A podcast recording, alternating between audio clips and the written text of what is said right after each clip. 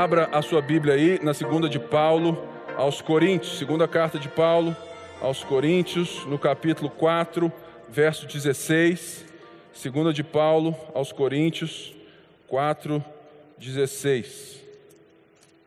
Irmãos, ontem e hoje o mundo inteiro ou o Brasil inteiro está falando de um número que nós alcançamos.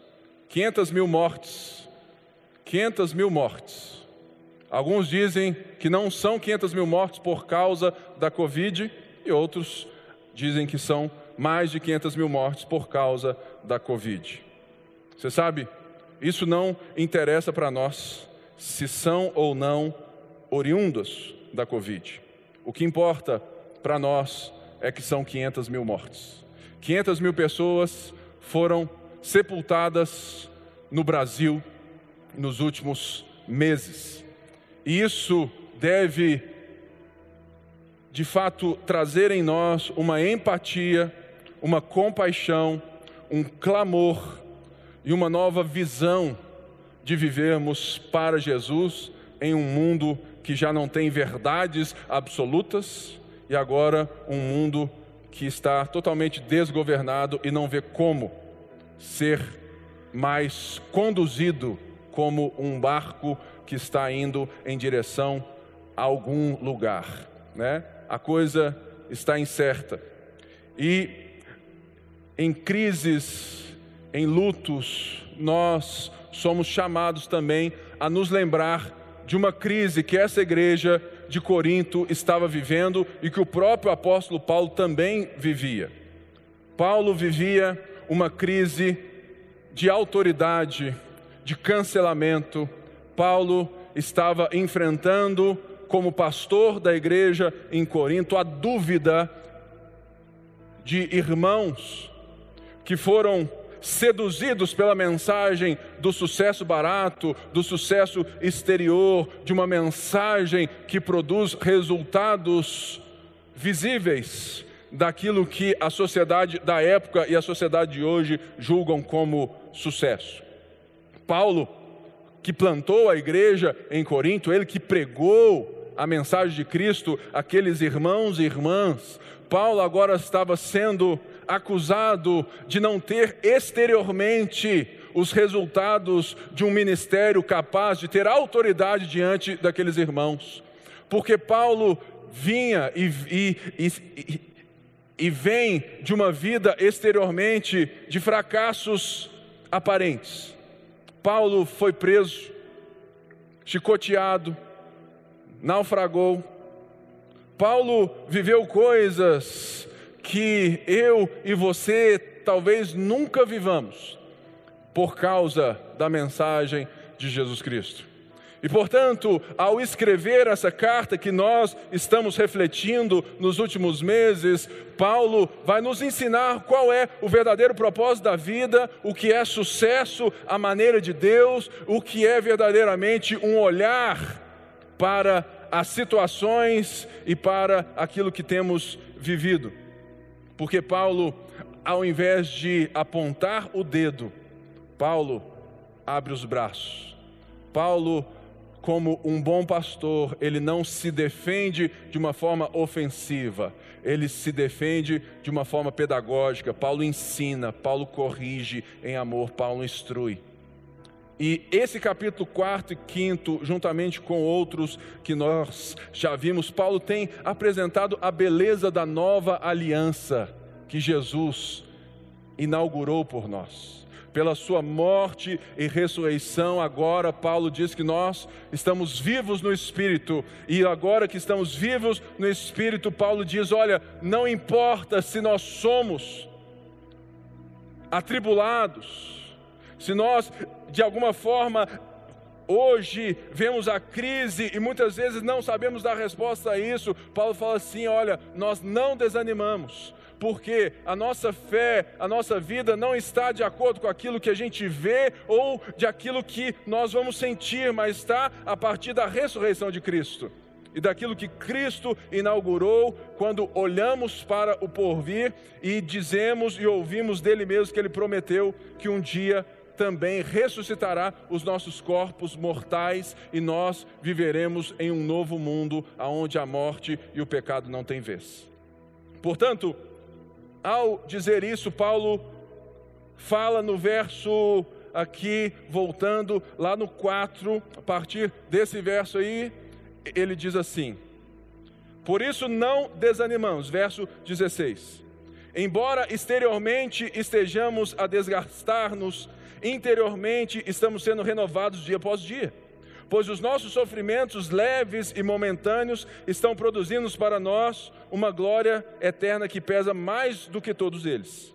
Assim, fixamos os olhos não naquilo que se vê, mas no que não se vê, pois o que se vê é transitório, mas o que não se vê é eterno. O que Paulo está dizendo aqui para introduzir aquilo que vamos refletir hoje é literalmente que a obra do Espírito Santo na nossa vida, a obra da ressurreição de Cristo, o fato de Jesus estar ressurreto e ter vencido a morte, agora nós que estamos ainda nesse mundo afetado pela morte e pelo pecado, Paulo diz que nós não desanimamos, porque apesar de estarmos vivendo e sendo de alguma forma atribulados no exterior, interiormente nós estamos sendo renovados. Quer dizer então que a ressurreição de Cristo capacitou a mim e a você a vivermos as situações difíceis da vida de uma forma diferente das outras pessoas. Porque nós recebemos o Espírito que vivifica. Nós que morremos, porque nós reconhecemos que estamos mortos nos nossos pecados e delitos, quando nós reconhecemos que Jesus é o Senhor sobre todas as coisas, nós recebemos o seu Espírito Santo quando nascemos de novo, quando fomos recriados, quando somos feitos uma nova humanidade. Portanto, por meio desse Espírito Santo, Paulo está dizendo: por mais que a coisa esteja ruim exteriormente, por mais que vocês que estão sabe, vendo e olhando para mim e enxergando só tribulações, prisões, açoites, saibam de uma coisa, que essas coisas, elas só têm me fortalecido porque quando eu olho para o Cristo ressurreto e quando eu olho para a promessa de um novo mundo que ele inaugurou na cruz e na sua ressurreição, eu não consigo mais viver a vida a partir dessas tribulações. E Paulo fala: é por isso que elas são leves e momentâneas, vai passar. Vai passar. E eu fixo os meus olhos em Jesus. Então, a partir disso, Paulo está tendo uma identificação inicial com a ressurreição que o fato de termos o Espírito Santo dentro de nós é a primeira das evidências de que aquilo que Deus prometeu ao ressuscitar Jesus, dizendo que um dia tudo será redimido, restaurado, acontecerá. Mas ele então quer nos ensinar o modo operandi. Ele quer nos ensinar mais um pouquinho como nós devemos viver quando ainda estamos nesse mundo mortal, nesse mundo de crise, nesse mundo de vírus, nesse mundo de câncer, nesse mundo de falência, nesse mundo de orgulho e corrupção. Olha só o que, que ele vai continuar dizendo a partir do versículo 1 do capítulo 5. Sabemos que, se for destruída a temporária habitação terrena em que vivemos, temos da parte de Deus um edifício, uma casa eterna nos céus, não construída por mãos humanas. Enquanto isso, gememos desejando ser revestidos da nossa habitação celestial, porque estando vestidos, não seremos encontrados nus. Pois enquanto estamos nessa casa, gememos e nos angustiamos, porque não queremos ser despidos, mas revestidos da nossa habitação celestial, para que aquilo que é mortal seja absorvido pela vida. Foi Deus que nos preparou para esse propósito, dando-nos o Espírito como garantia do que está por vir. Olha só essa foto aonde eu vou apresentar a tenda e um edifício. A tenda e um edifício. É isso que Paulo está comparando nesse verso 1 do capítulo 5, dizendo que se a nossa tenda aqui, habitação terrena, no grego seria melhor se nós lêssemos tenda. Em algumas está tenda também. Tenda no sentido que nós que estamos vivendo a vida no mundo do pecado e da morte, nós estamos suscetíveis às tempestades e a tudo mais, porque a nossa vida é como se fosse vivermos em uma tenda, em algo transitório, em algo que não é estabelecido para sempre, não é uma moradia né, fixada. Por quê? As tendas são presas no chão por meros gatilhos. E quando nós estamos em tenda, as tempestades têm poder sobre as tendas. Elas destroem as tendas, elas fazem tudo voar. E é isso que Paulo está dizendo: olha, por mais que nós que, que vamos o tempo todo nos desgastar nessa era presente, nós estamos sendo renovados por quê? Porque o Espírito Santo habita em nós, está nos renovando todos os dias, nos dando poder para olharmos a vida e vivemos a vida de uma maneira que não sente medo de sermos frágeis e suscetíveis como essa tenda. Como ele disse, temos o tesouro em vaso de barro. Agora ele traz uma nova comparação dizendo as tendas. Por quê? Porque Paulo fala: olha, se isso for destruído, se a morte bater na nossa porta, ele fala assim: nós temos certeza que da parte de Deus existe um edifício preparado para nós. Óbvio que a foto aqui não expressa a beleza dessa frase, porque é algo feito totalmente por Deus. Aqui não, aqui fomos nós que, né, e tal. Mas aqui tem a rocha e tudo mais. É uma casa na rocha, é uma casa que se sustenta nas intempéries, nas tempestades e coisas da vida. E Paulo está falando: olha, por mais que a gente seja atribulado, por mais que nós passemos por crises e tudo mais, que a nossa família sofra coisas que doem, o luto e tudo mais, Paulo fala: nós sabemos. E nós vivemos cientes disso que se essa tenda for destruída, nós temos da parte de Deus uma habitação que foi feita por Ele, que não tem a nossa mão na história, que não tem o nosso mérito, mas tem somente os méritos do próprio Deus, o mérito de Cristo de vencer a morte, vencer o pecado, e por isso eu e você que estamos passando por momentos de crise, podemos olhar para cima, olhar para Jesus e saber que o fim das coisas, ele é uma esperança certa, porque o que espera a cada um de nós que somos filhos de Deus é um corpo, é uma vida imortal no novo mundo, no novo céu e na nova terra. Ou seja, Paulo não está aqui dizendo que o corpo é descartável. Naquela época, e principalmente naquela cultura dos coríntios, na Grécia, havia um pensamento que, que até hoje é muito poderoso nas nossas vidas, principalmente nas igrejas, que é o platonismo. O platonismo diz que toda matéria é má e não serve para nada, que é ruim, que faz parte de algo descartável, mas aquilo que é espiritual está nas coisas sobrenaturais, ou seja, nesse andar de cima.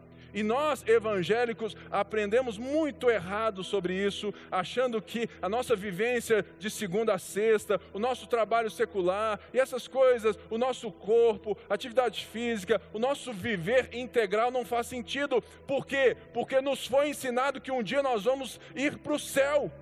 E a gente se esquece que Deus criou o ser humano com corpo, alma e espírito, ou corpo e alma, e disse que era muito bom. E Deus criou o ser humano em um mundo, em uma terra para ele cultivar. Portanto, Deus está renovando todas essas coisas que ele criou. Por isso, Paulo não está dizendo e ele está nos ensinando: olha, a habitação terrena, o corpo não é descartável. O que vocês vivem no mundo do pecado será totalmente renovado. Portanto, não vivam achando que o que vocês fazem, as escolhas que hoje tomam, o seu trabalho e a profissão, diz apenas a um cheque no final do mês.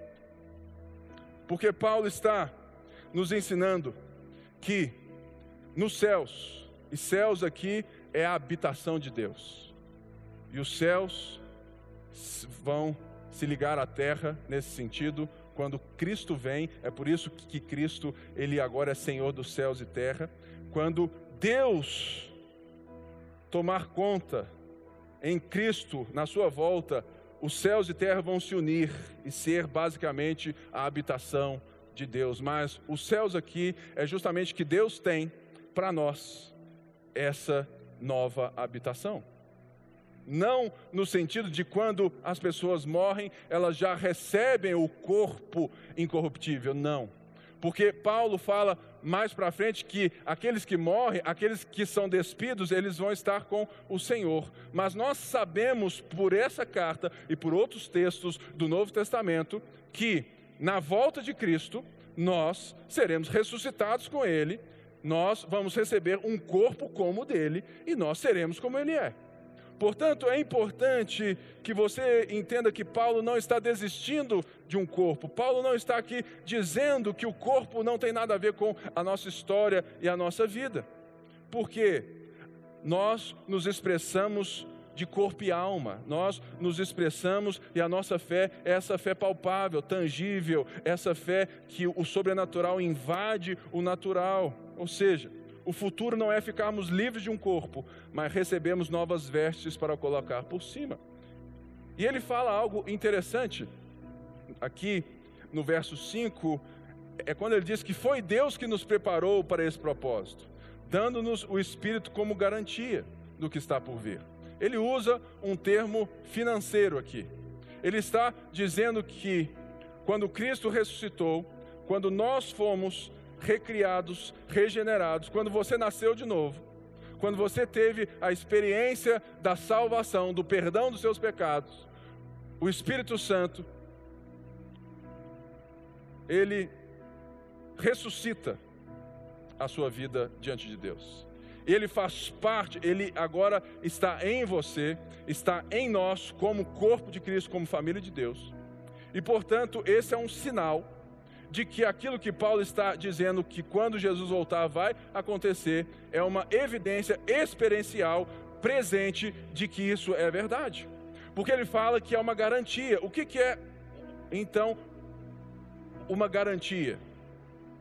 Supomos aqui que você recebeu da sua avó um anel de família muito caro, que vale muito dinheiro, e que a sua mãe já te passou como legado que você pode dar né, isso para sua filha ou para seu filho, isso vai se perpetuando geracionalmente. Mas a Covid veio, a crise veio, a empresa quebrou, o dinheiro está escasso, e você olha aquele anel e diz assim, my precious, né? Ou seja, é a hora de você se resolver com aquele anel. E você vai na caixa econômica que está lá, fazemos penhor e você entrega aquele anel para pegar o empréstimo. E aquele anel representa a garantia, que é o que? Se eu não voltar para buscar, se eu não pagar tudo, você pode ficar com esse anel. Mas o problema é que esse anel vale muito mais do que o empréstimo que a caixa te dá. No caso de Cristo, o que ele está dizendo, o que Paulo está dizendo que Jesus enviou o seu Espírito por nós como garantia, é que, primeiro, ele deu o selo de que nós pertencemos a Ele e de que Ele é o nosso Senhor. Segundo, Ele pagou a primeira parcela, dizendo: Eu vou voltar para buscar. Eu vou voltar para buscar. Eu vou voltar para te buscar. Portanto, o que Paulo está dizendo é que nós temos no Espírito Santo essa certeza daquilo que Paulo está dizendo sobre a ressurreição e a vida pela fé, daquilo que não se vê, daquilo que é eterno, para vivermos no momento da tenda, do transitório. Paulo está dizendo: o Espírito Santo é a prova disso, e você pode experimentar isso no seu relacionamento, no seu dia a dia, porque você agora é movido e empoderado pelo Espírito Santo.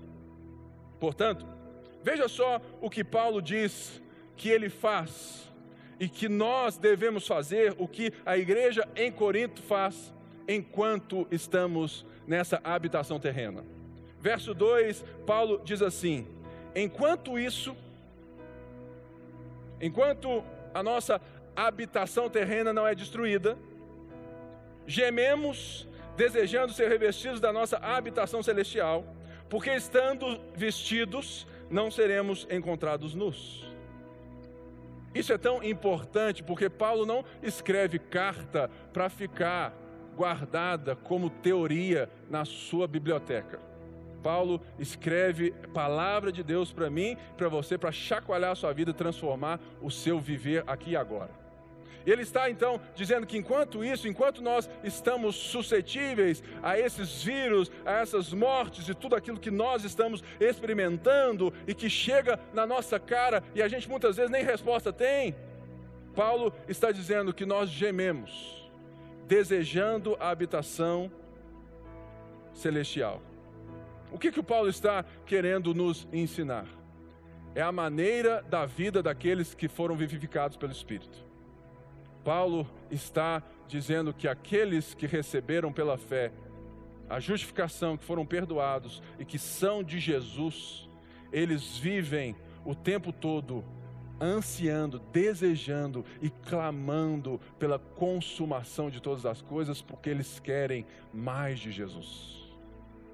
Portanto, o que o Paulo está confrontando a mim e a você é que se você se diz cristão, você que frequenta igreja, lê a Bíblia e ora, e até dá o dízimo, mas a sua vida não tem esse calor, essa busca, essa decisão e, essa, e esse anseio de ver as coisas totalmente restauradas, se você não olha o caos desse mundo e você não para um minuto no carro e ora, fala assim: Deus, tem misericórdia. Se você vê as crianças morrendo, as pessoas morrendo e você não tem empatia, se isso não dói seu coração, você que recebeu sabe, a ressurreição com Cristo, você que sabe que você tem uma habitação celestial esperando por você, que o mundo será novo. Se isso não te abala, se isso não te move, se isso não te faz querer chegar mais perto de Jesus, Paulo está literalmente dizendo: vocês foram enganados pelos teólogos da prosperidade. Vocês têm o cristianismo como um parâmetro de sucesso presente e transitório e vocês podem ter uma grande surpresa no final das contas. Mas nós, enquanto isso, desejamos o que? A volta de Jesus. Irmãos, desejar a volta de Jesus nada mais é do que desejar o próprio Jesus e o mundo de Jesus. Se o seu carro, a sua casa e a sua poupança estão te fazendo muito bem, é porque falta um pouquinho, né, de cristianismo na sua vida. Se a sua cama está muito confortável, se o seu sucesso transitório te faz bem e te faz pleno, falta mais de Jesus para você. Porque a, além de nos sentirmos com aquilo que acontece com os outros, eu não sei você, mas eu, quando olho para mim mesmo, e vejo motivações erradas, orgulhos, cobiças, vontades de sucesso totalmente transitórios, banais, eu paro e falo assim: Jesus, tem misericórdia de mim, volta logo, acaba com esse orgulho que mora dentro de mim, acaba com essa coisa terrível que só eu sei que eu pensei. Por isso, Paulo nos chama a vivermos essa vida semelhante àquilo que ele escreve na carta aos Filipenses, quando ele diz assim: Para mim, o viver é Cristo e o morrer é lucro.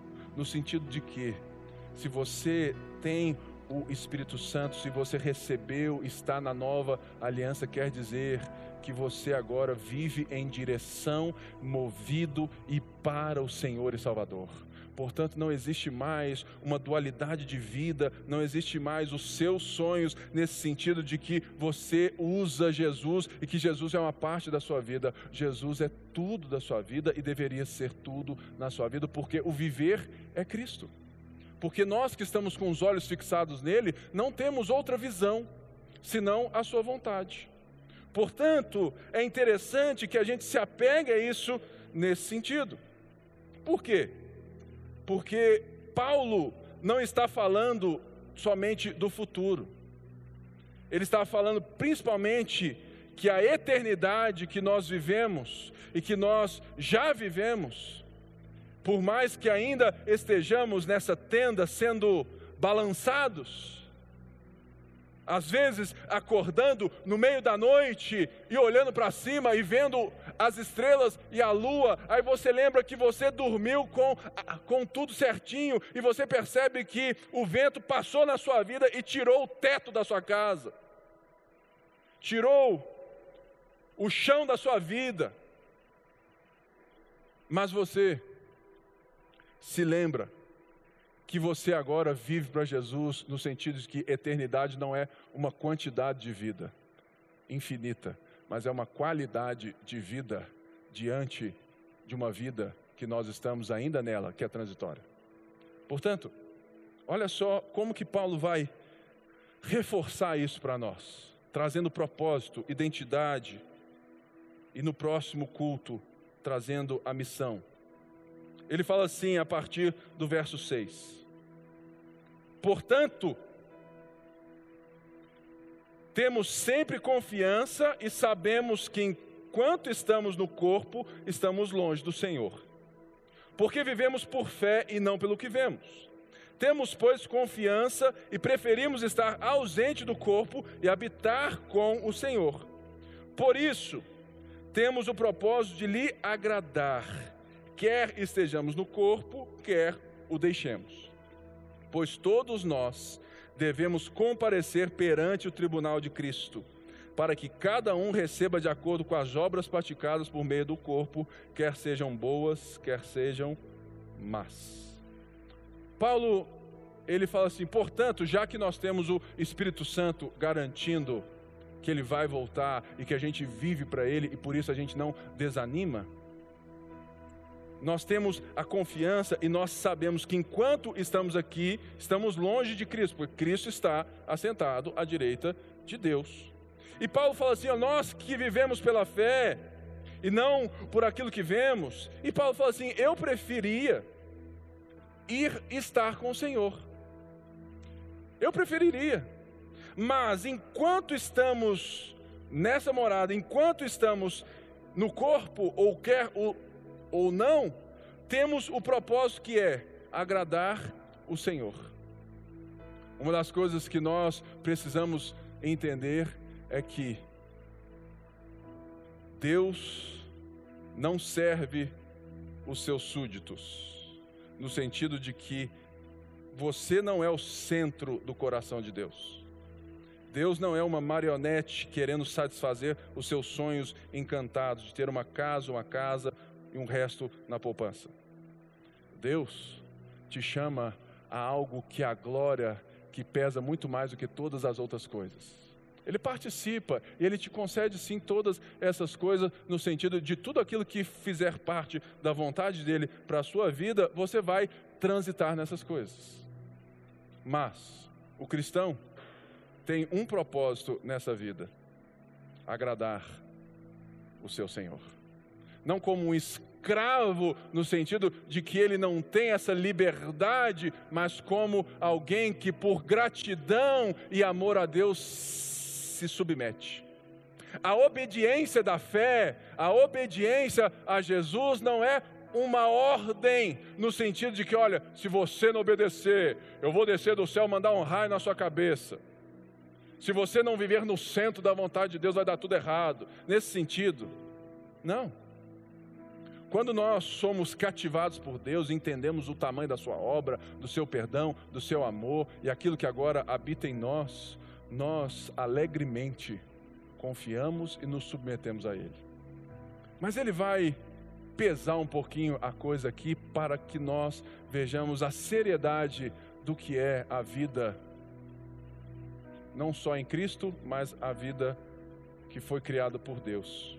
Ao dizer todos nós devemos comparecer perante o tribunal de Cristo, para que cada um receba de acordo com as boas obras praticadas por meio, ou obras praticadas por meio do corpo, quer sejam boas, quer sejam más. Paulo estava escrevendo a Corinto, Se você for em Atos 18, Paulo teve, esteve no tribunal de Corinto. Paulo, ele encontrou com Galho, que era o procônsul dali, e Paulo estava sendo acusado pelos judeus de anunciar coisas que eram diferentes da sua religião. Mas a sua estada naquele tribunal foi muito rápida, porque o tal do Galho falou assim: não, isso aí, né, a partir de nomes e coisas, vocês se resolvam. Mas Paulo sabia também, porque no centro de Corinto tinha esse tribunal, assim como em várias outras cidades da época. E os tribunais daquela época, eles eram abertos, eles eram públicos, e todo mundo tinha como ir e ver os julgamentos. E Paulo então usa essa figura, usa esse contexto para ensinar e para lembrar que o Deus Criador, o Deus que nos fez, que nos deu um propósito, uma identidade, uma missão e uma liberdade. Ele irá recobrar, ele irá julgar as pessoas e todas as pessoas segundo as suas obras. Aí você falou assim, Pipe, mas e a fé? A salvação, a justificação não é por meio da fé? É. Por quê? O que, que o Paulo está dizendo aqui e que é necessário que você aprenda? Paulo diz em Romanos 8: já não há mais condenação para aqueles que estão em Cristo Jesus. Em certo sentido, a justificação pela fé é quando eu e você reconhecemos que precisamos de um Salvador e nos apropriamos dos méritos de Cristo, porque nós não temos qualquer.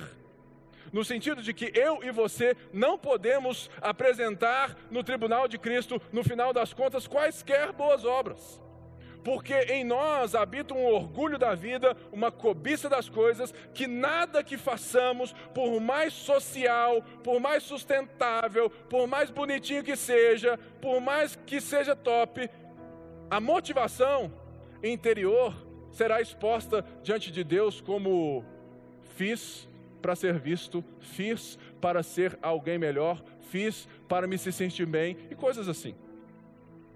Então, quando eu sou justificado pela fé, quer dizer que eu levantei e cantei o samba, bandeira branca, amor, não posso mais. E você então se apropria dos méritos do Filho de Deus que venceu a morte e o pecado e você agora vive por meio deles.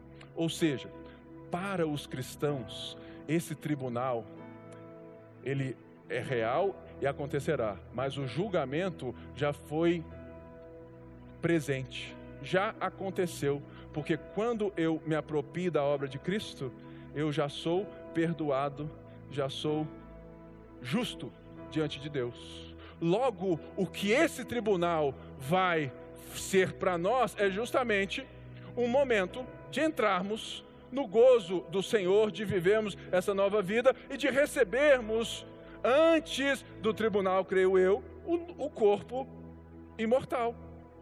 E vamos então receber um sorriso do Mestre. Mas, por quê? Porque a justificação pela fé, a fé sem obras é morta. Tiago já disse isso. Então, nesse sentido, o que que nós precisamos entender? Romano 2,6 diz que todos serão julgados pelas suas obras. O que nós precisamos aprender é que, ajuste, que o julgamento de Deus é pelas obras. Por quê? Primeiro, qualquer pessoa então é indesculpável, porque será julgada não, não por sua fé, mas por suas ações, por suas escolhas, por suas motivações. Portanto, se alguém não ouviu falar de Jesus, também se torna indesculpável, porque ele não viveu para a glória de Deus, sendo criatura dele. E nesse sentido, o que que Paulo está ensinando para mim e para você? Quando ele diz lá atrás, no verso 3, que nós, enquanto isso, não queremos ser encontrados nus, é justamente porque a nossa vida, que foi revestida de Cristo, ela agora, ela produz por causa da fé as boas obras. As boas obras na nossa vida, elas não são o mérito para você ser aceito por Deus. Parabéns, Ramon. Você ama a sua esposa, você nunca traiu ela, você tem filhos, você dá o dízimo, você toca teclado, você é um ótimo empresário. Parabéns. Entra no gozo do seu Senhor. Não. O que o Paulo está dizendo é que sem a justificação pela fé é impossível nós produzirmos essas boas obras. Portanto, quando recebemos o Espírito Santo como garantia, esse mesmo Espírito Santo vai nos dar poder para vivermos e caminharmos nas obras de Jesus. É por isso que nós vivemos em nome de Jesus, não é verdade? É por isso que nós oramos em nome de Jesus. É por isso que nós selamos as coisas em nome de Jesus. Porque nós não estamos fazendo as nossas obras, nós estamos fazendo as obras de Jesus. Porque nós vi estamos vivendo por meio de Jesus. Então, quando você precisa entender que quando você chegar diante de Deus, se você tiver uma fé consensual, intelectual, que apenas diz crer numa fé que não produz vida, que não teve marcas de passos de boas obras diante da vontade de Deus, você provavelmente pode ser encontrado nu, em vergonha, no tribunal de Cristo. Por quê? Porque nós somos escolhidos, eleitos para essas boas obras. Por isso, o Evangelho tem que afetar a sua vida aqui agora, na segunda-feira, em todas as suas relações. Porque olha só como que N.T. Wright explica isso. Justificação pela fé não significa que Deus decidiu que o comportamento moral não conta para nada. O que e que a única coisa que importa é algo chamado fé, de modo que desde que tenha essa fé não importa o que eu faça. Ou seja, ah, eu sou eleito, então vamos viver tudo que há para viver, vamos nos permitir, porque no final todo mundo vai ser salvo mesmo. Não. A Bíblia não dá margem em momento algum para isso. Ao contrário, quando Paulo diz que não há condenação para aqueles que estão em Cristo, Romanos 8:1, ele explica imediatamente que é porque Deus condenou o pecado em Jesus. Portanto, uma condenação definitiva é impossível para aqueles que estão nele. Se os seus pecados, se o pecado já foi condenado, se Jesus já pagou o preço e você está em Jesus, já não há mais condenação. Esse tribunal já não é para o seu julgamento. Por quê? Porque ele já aconteceu na pessoa de Cristo. E Deus deu seu espírito ao povo de Jesus e o Espírito vai capacitá-los. Escuta isso: o Espírito vai capacitar vocês a se tornar, no seu comportamento moral, o povo que ele já declarou que eles são na justificação. Ou seja, fé não tem nada a ver com declarações audíveis, mas tem a ver com marcas que nós deixamos com os nossos pés na habitação terrena. E as marcas que nós somos chamados a ter são as boas obras que Jesus preparou de antemão para que andasse com elas, nelas. Nesse sentido de que então a fé cristã pautada na obra de Jesus Cristo, ela coloca uma fé que é diferente de todas as religiões. Todas as religiões dizem: façam para Deus e Deus aceitará vocês. Se esforcem, se sacrifiquem. Mas a fé cristã diz: Deus aceitou vocês. Por isso, vivam para Ele em gratidão, como sinal da sua justificação. Portanto, o que nos resta? O que essa palavra produz em mim? Primeiro, quando Paulo está dizendo que todos nós vamos comparecer ao tribunal de Cristo, o tribunal de Cristo é diferente dos nossos tribunais. Porque no tribunal de Cristo não serão pesados apenas os fatos, mas as intenções, as motivações, o porquê que você fez. Parabéns, Mateus. Você tocou tantos anos no louvor da igreja, mas naquele momento mesmo você já percebe: puxa, fiz aquilo ali só para ganhar as gatinhas da igreja, só para ser reconhecido como o cara do louvor. Parabéns, Pipe. Você dedicou a sua vida à pregação, mesmo sendo gago. Pois é, mas em que momento você fez isso para a minha glória? O que nós precisamos aprender com essa mensagem? Que talvez todos aqui já se arrependeram das coisas más, do pecado. Todos aqui reconhecem que Jesus é a nossa salvação, que Ele é o nosso Senhor, que Ele é a nossa vida e que Ele ressuscitou dentre os mortos e que nós somos dele, temos o seu Espírito. Todo mundo aqui já está resolvido com isso, provavelmente. Mas o que nós somos chamados a gemer e a desejar agora como cristãos é a oração do Salmo 139, que é justamente nos arrepender das motivações que fazemos as coisas boas. Porque boas obras indicam para a glória de Deus e não coisas legais. Não matei ninguém, Pipe. Não fiz nada, não menti, mas você fez para você mesmo. E isso é o que a Bíblia chama de pecado.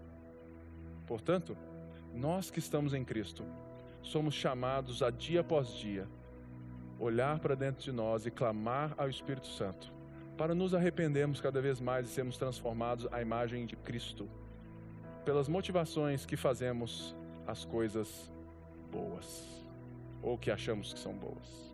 Por isso eu quero, nessa hora, orar de uma forma breve o Salmo 139 com vocês, para terminarmos a nossa mensagem.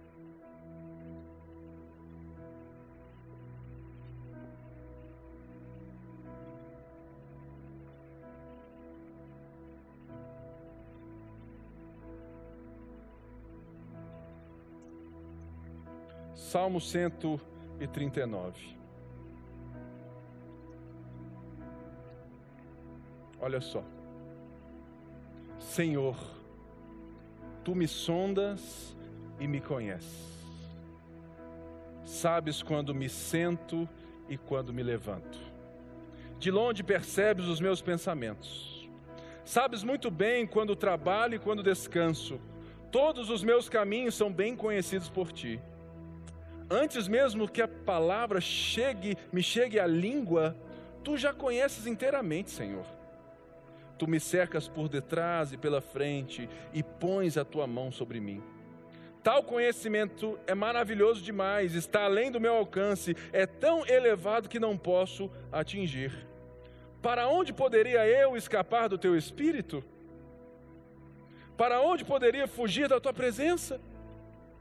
Se eu subir aos céus, lá estás. Se eu fizer a minha cama na sepultura, também lá estás. Se eu subir com as asas da alvorada e morar na extremidade do mar, mesmo ali a tua mão direita me guiará e me sustentará. Mesmo que eu diga que as trevas me encobrirão e que a luz se tornará noite ao meu redor, verei que nem as trevas são escuras para ti a noite brilhará como o dia, pois para ti as trevas são luz. Tu criaste o íntimo do meu ser e me teceste no ventre de minha mãe. Eu te louvo porque me fizeste de modo especial e admirável. Tuas obras são maravilhosas. Digo isso com convicção meus ossos não estavam escondidos de ti quando em secreto fui formado e entretecido como nas profundezas da terra. Os teus olhos viram meu embrião. Todos os dias determinados para mim foram escritos no teu livro antes de qualquer deles existir. Como são preciosos para mim os teus pensamentos, ó Deus. Como é grande a soma deles. Se eu os contasse, seria como os grãos da areia. Se terminasse de contá-los, eu ainda estaria contigo. Quem dera matasses os ímpios, ó Deus. Afasta-se de mim os assassinos, porque falam de ti com maldade, em vão rebelam-se contra o Senhor. Acaso não odeio os que te odeiam, Senhor? E não detesto os que se revoltam contra ti? Tenho por eles ódio implacável. Considero-me inimigos meus. Verso 23. Sonda-me, ó Deus, e conhece o meu coração. Prova-me e conhece as minhas inquietações. Vê se há em minha conduta algo que te ofende e dirige-me pelo caminho eterno. Que essa seja a nossa oração nos próximos dias e em todos os nossos dias. Sonda-me, ó Deus, prova-me, conhece o meu coração e as minhas inquietações, vê se há em minha conduta algo que te ofende. E dirige-me pelo caminho eterno. Eu oro que você possa refletir sobre essa mensagem, sobre esse texto, sobre essa carta nos próximos dias. E que a sua vida se aproxime um pouco mais daquilo que Paulo fala que enquanto isso gememos, desejando a habitação celestial, para que revestidos não sejamos encontrados nus. Que você tenha a confiança, que você não desanime de tudo aquilo que Deus fez por nós mas que a gente possa caminhar nessa certeza de que nós também queremos andar cada vez mais parecidos com Ele. Por isso, a nossa oração é a do Salmo, a do salmista, no Salmo 139. Leia isso, segunda, terça, quarta, ore esse salmo para que ele possa transformar a sua vida, a nossa vida, e oremos também por Belo Horizonte, pelo Brasil e pela ponte para que a gente possa, o tempo todo, andar em arrependimento. Por isso eu quero convocar você para estar junto comigo aqui na sexta-feira, 20 horas, para orarmos juntos. Orarmos esses salmos, orarmos essas coisas e compartilharmos daquilo que Deus tem feito. Senhor, muito obrigado por essa noite. Obrigado porque nós vimos três cultos, nós participamos e celebramos. E obrigado que essa palavra que Paulo escreveu e que agora está nas nossas mãos como palavra de Deus para nós. Eu oro, Pai, que o Espírito Santo provoque as crises, as inquietações, os consolos que Ele precisa em cada um de nós. Que sejamos somente Teu, Senhor. Por isso, sonda-nos, conhece o nosso coração, para que a nossa conduta seja do caminho eterno. Em nome de Jesus oramos, todo o povo de Deus disse: Amém.